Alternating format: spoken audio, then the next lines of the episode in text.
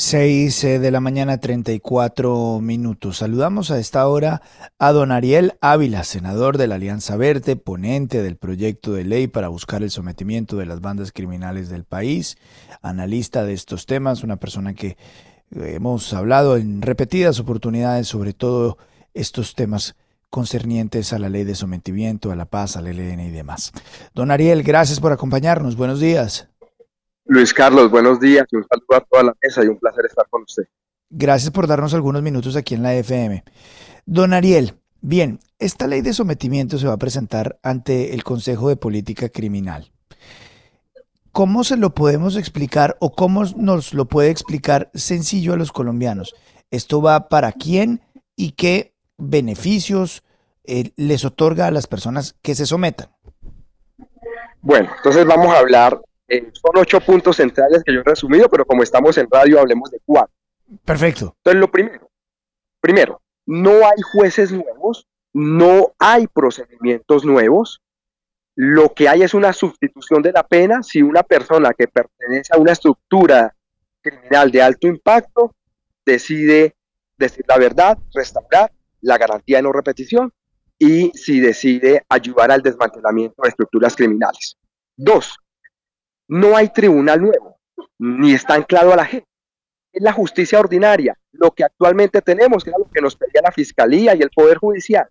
Son ellos, como la unidad de lucha contra el crimen organizado de la Fiscalía, la que va a liderar este proceso. Pero no hay ni tribunales, ni jefe, ni ningún tipo de mecanismo transicional. Tercero, no hay impunidad. Aquí va a haber cárcel y va a haber una pena en dos etapas la cárcel, privación efectiva de la libertad, sin subrogado, sin beneficios administrativos, sin redenciones, eh, sin ninguno de esos beneficios, llamémoslo así, va a ser de entre 6 a 8 años, más 4 años de una pena restaurativa de supervisión. Es decir, serán penas de entre 10 a 12 años. En justicia y paz con la desmovilización paramilitar fue de 8 años. Aquí estamos hablando por lo menos dos años adicionales. Y lo último es que no hay estatus de beligerancia, no hay estatus político, esta es una sugestión a la justicia que nos ayude a desmantelar organizaciones criminales. O sea, el, que no ayude, el que no diga toda la verdad y demás, pues va a ser excluido. Este es el complemento de lo que llamamos paz total. Termino con esto, Luis Carlos. hoy el ELN representa el 10% de las acciones criminales. Las bandas criminales, las estructuras criminales de alto impacto, representan el 60% de las acciones criminales. Por eso es que se está haciendo este proceso. Pero hacer estos procesos de sujeción a la justicia no significa que el Estado rehúse a la utilización de la fuerza. El que no se someta, el que no quiera someterse, pues el Estado lo va a tener que perseguir y someter por la fuerza. Esta es la zanahoria y habrá un garrote. Senador, buenos días. Me da gusto saludarlo. Es Juan Lozano. Yo le, le quiero preguntar con todo respeto, ¿por qué este tratamiento tan eh, benévolo y favorable para los más tenebrosos sicarios, narcotraficantes, asesinos. Esta es la ley para los otonielis. Los que van a estar recibiendo esta galería de beneficios son los otonielis. ¿No le parece que es muy blando el tratamiento? ¿No le parece que criminales tan peligrosos y que han matado tanta gente y que han hecho tanto daño se mueren de la risa con unas penas que son tan considerablemente inferiores a lo que realmente está establecido en las normas hoy vigentes? Juan, buenos días. Mire, Juan, eh, dos, dos, respuestas a su pregunta. La, la primera es que estos procesos de paz total se basan en la posibilidad de que rápidamente nosotros saquemos unas 20 mil personas de este ciclo de violencia, logramos conocer rutas, socios y demás de cómo funciona esa cadena criminal para desestructurarla. Eh, lo, que lo, que buscamos es que esto cause menos dolor a la sociedad y que podamos avanzar en esta sujeción a la justicia. Pero vuelvo y le repito, si la gente no se quiere someter, si la gente no quiere ayudar, pues el Estado los va a perseguir. Son las dos opciones que se ofrecen. Pero aquí lo que queremos es rápidamente avanzar en una disminución de la violencia territorial. Y la segunda respuesta a, a su pregunta es, mire, Juan, esto ya lo hemos hecho. Usted se pasa en la época de Álvaro Uribe lo hizo con la desmovilización paramilitar. estamos cumpliendo los estándares internacionales del Sistema Interamericano de Derechos Humanos y, por ejemplo, el Tratado de Roma que crea la Corte Penal Internacional.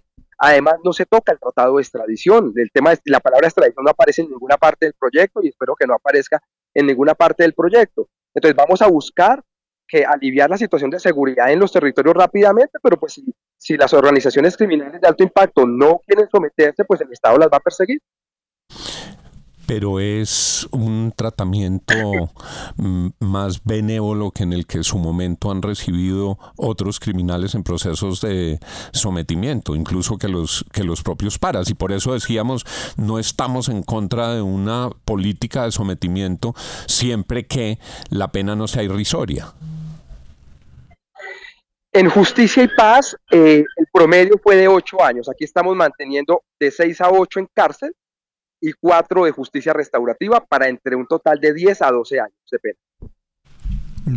Con la diferencia, senador Ariel Ávila, de que en su momento todos los grandes jefes paramilitares que se desmovilizaron en 2006, pues terminaron extraditados en las cárceles de los Estados Unidos con una vida en prisión. Pero yo quiero preguntarle ¿Qué es lo que pasa exactamente con las disidencias de las FARC a las que además el gobierno les ha reconocido públicamente el nombre de FARC-EP, no de disidencias, que no aparecen en este proyecto y que igual se han dedicado como está probado a la minería ilegal, al narcotráfico, al sicariato, al asesinato a líderes sociales? Es decir, con esas disidencias lo que va a haber es un nuevo acuerdo de paz. Sobre el primer tema, sobre la extradición de los paras, ellos fueron extraditados porque no estaban cumpliendo. Igual acá, acá el que no cumpla, el que no diga la verdad o el que no ayude al desmantelamiento pierde cualquier beneficio.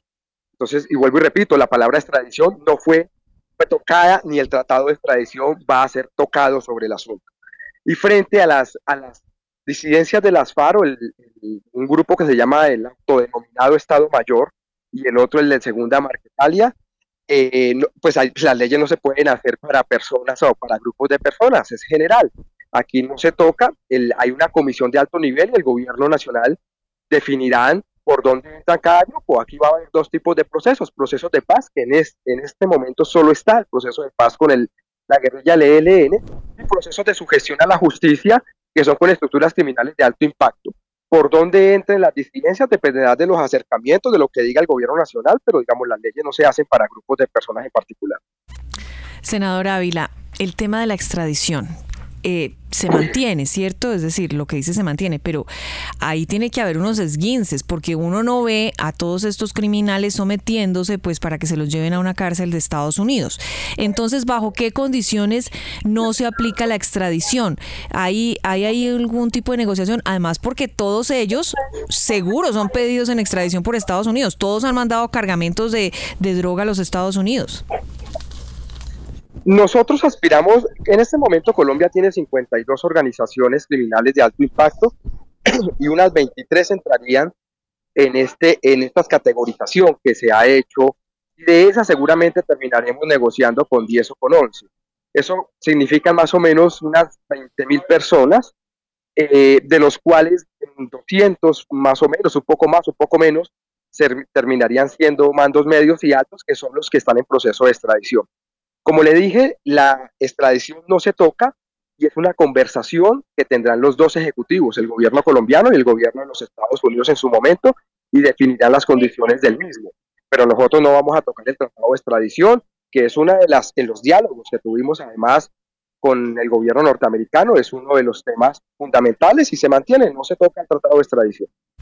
Senador, quiero preguntarle por otro beneficio que les concede la norma y es la posibilidad de que conserven un porcentaje de sus bienes. Todos esos, como dirían en cualquier telenovela mexicana o colombiana, son bienes malditos. Esos son bienes producto de los delitos más tenebrosos y horrorosos. ¿Por qué dejarles los bienes? ¿Qué, ¿Qué está previsto para que un criminal asesino de estos pueda conservar sus bienes? ¿Tiene que entregar otros? ¿Tiene que delatar? ¿Tiene que haber un desmantelamiento eficaz de las organizaciones? Es, digamos, difícil entender como una especie de legalización del lavado de la plata de estos criminales. Mire, Juan, sobre, el, sobre ese tema, en Colombia existe una ley de de dominio desde el año 2014, que le permite al criminal quedarse hasta con el 6% de los bienes que entregue, delate o entregue información.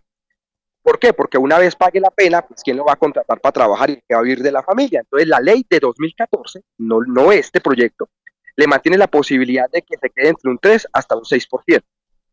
La ley que nosotros presentamos el día de ayer en rueda de prensa con el ministro mantiene el mismo estándar del 6% del total de los bienes, pero primero tiene que cumplir la pena, entregar la verdad, dar la garantía de no repetición y ayudar al desmantelamiento. Si cumple con todo eso y entrega todos los bienes, hasta con un, hasta, o sea, máximo con un 6% se le puede retornar, pero después de esos beneficios, vuelvo y repito, eso ya está en la ley de 2014 de extinción de dominio. Senador, y, y con, eh, eh, obviamente entendiendo que el propósito es desarticular a estas bandas criminales en las regiones, que se reduzcan los índices de delitos, em, y con estos beneficios que puedan quedarse con el 6% de los bienes, que tengan solamente penas de prisión de 6 a 8 años, luego trabajo restaurativo, y el mensaje que se da en el contexto de la negociación de paz con el ELN, ¿usted qué cree que el ELN le va a pedir al gobierno?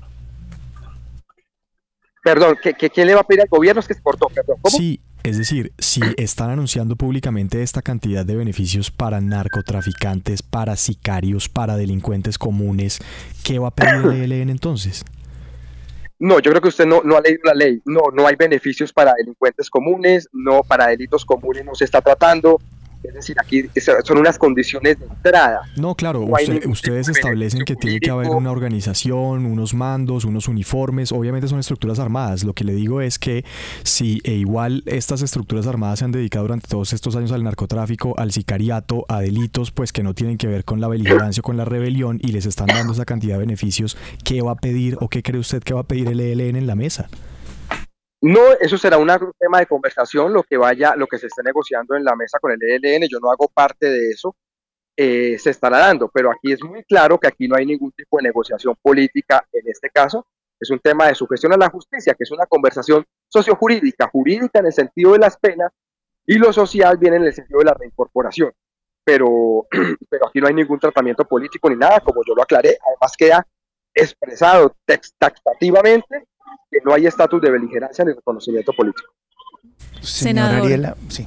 Adelante, ah, bueno, no, le iba a preguntar, es que la historia, lamentablemente, eh, de todos estos sometimientos de narcotraficantes, bandas criminales, etcétera, etcétera, nos ha mostrado que siguen delinquiendo desde las cárceles, que siguen manejando las organizaciones criminales, que dejan a otros ahí al, al mando eh, y siguen y siguen dando órdenes.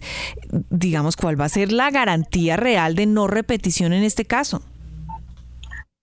La ley establece, la ley establece en el proyecto que se presenta, pues porque va a ser debatida en el Congreso el Consejo de Política Criminal dará su concepto, una serie de mecanismos de contrastación y de verificación de ese tipo de conductas y esa va a estar en cabeza de la Fiscalía, particularmente esos mecanismos de contrastación, que fue lo que nos pidió además en su momento y lo que dijo el fiscal Francisco Barbosa y quien no cumpla sale de los beneficios. Eso es, así de sencillo. Pero el Estado con toda la información y la Fiscalía es la que se va a encargar de ese proceso de verificación.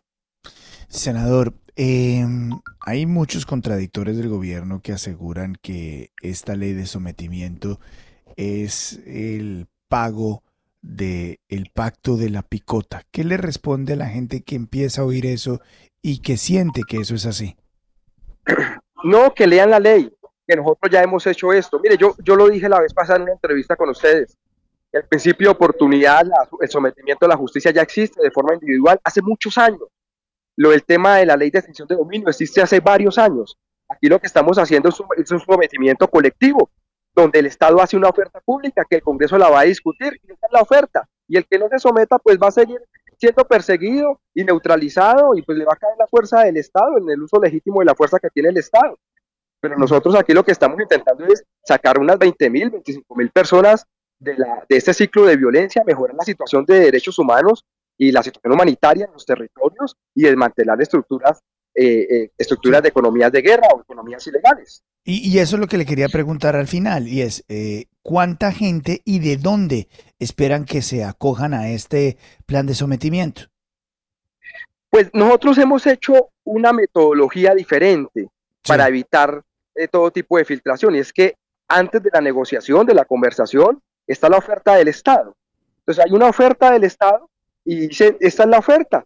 Ustedes verán si se someten o no, van a ser perseguidos.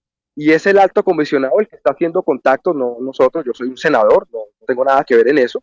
Los contactos y pues vamos a ver de todas las estructuras criminales de alto impacto cuántas deciden someterse o, o no someterse. Senador, muchísimas gracias por darnos unos minutos para poder entender qué es esto de la ley de sometimiento. Es usted muy amable, muy gentil. A ustedes un abrazo y muy buenos días.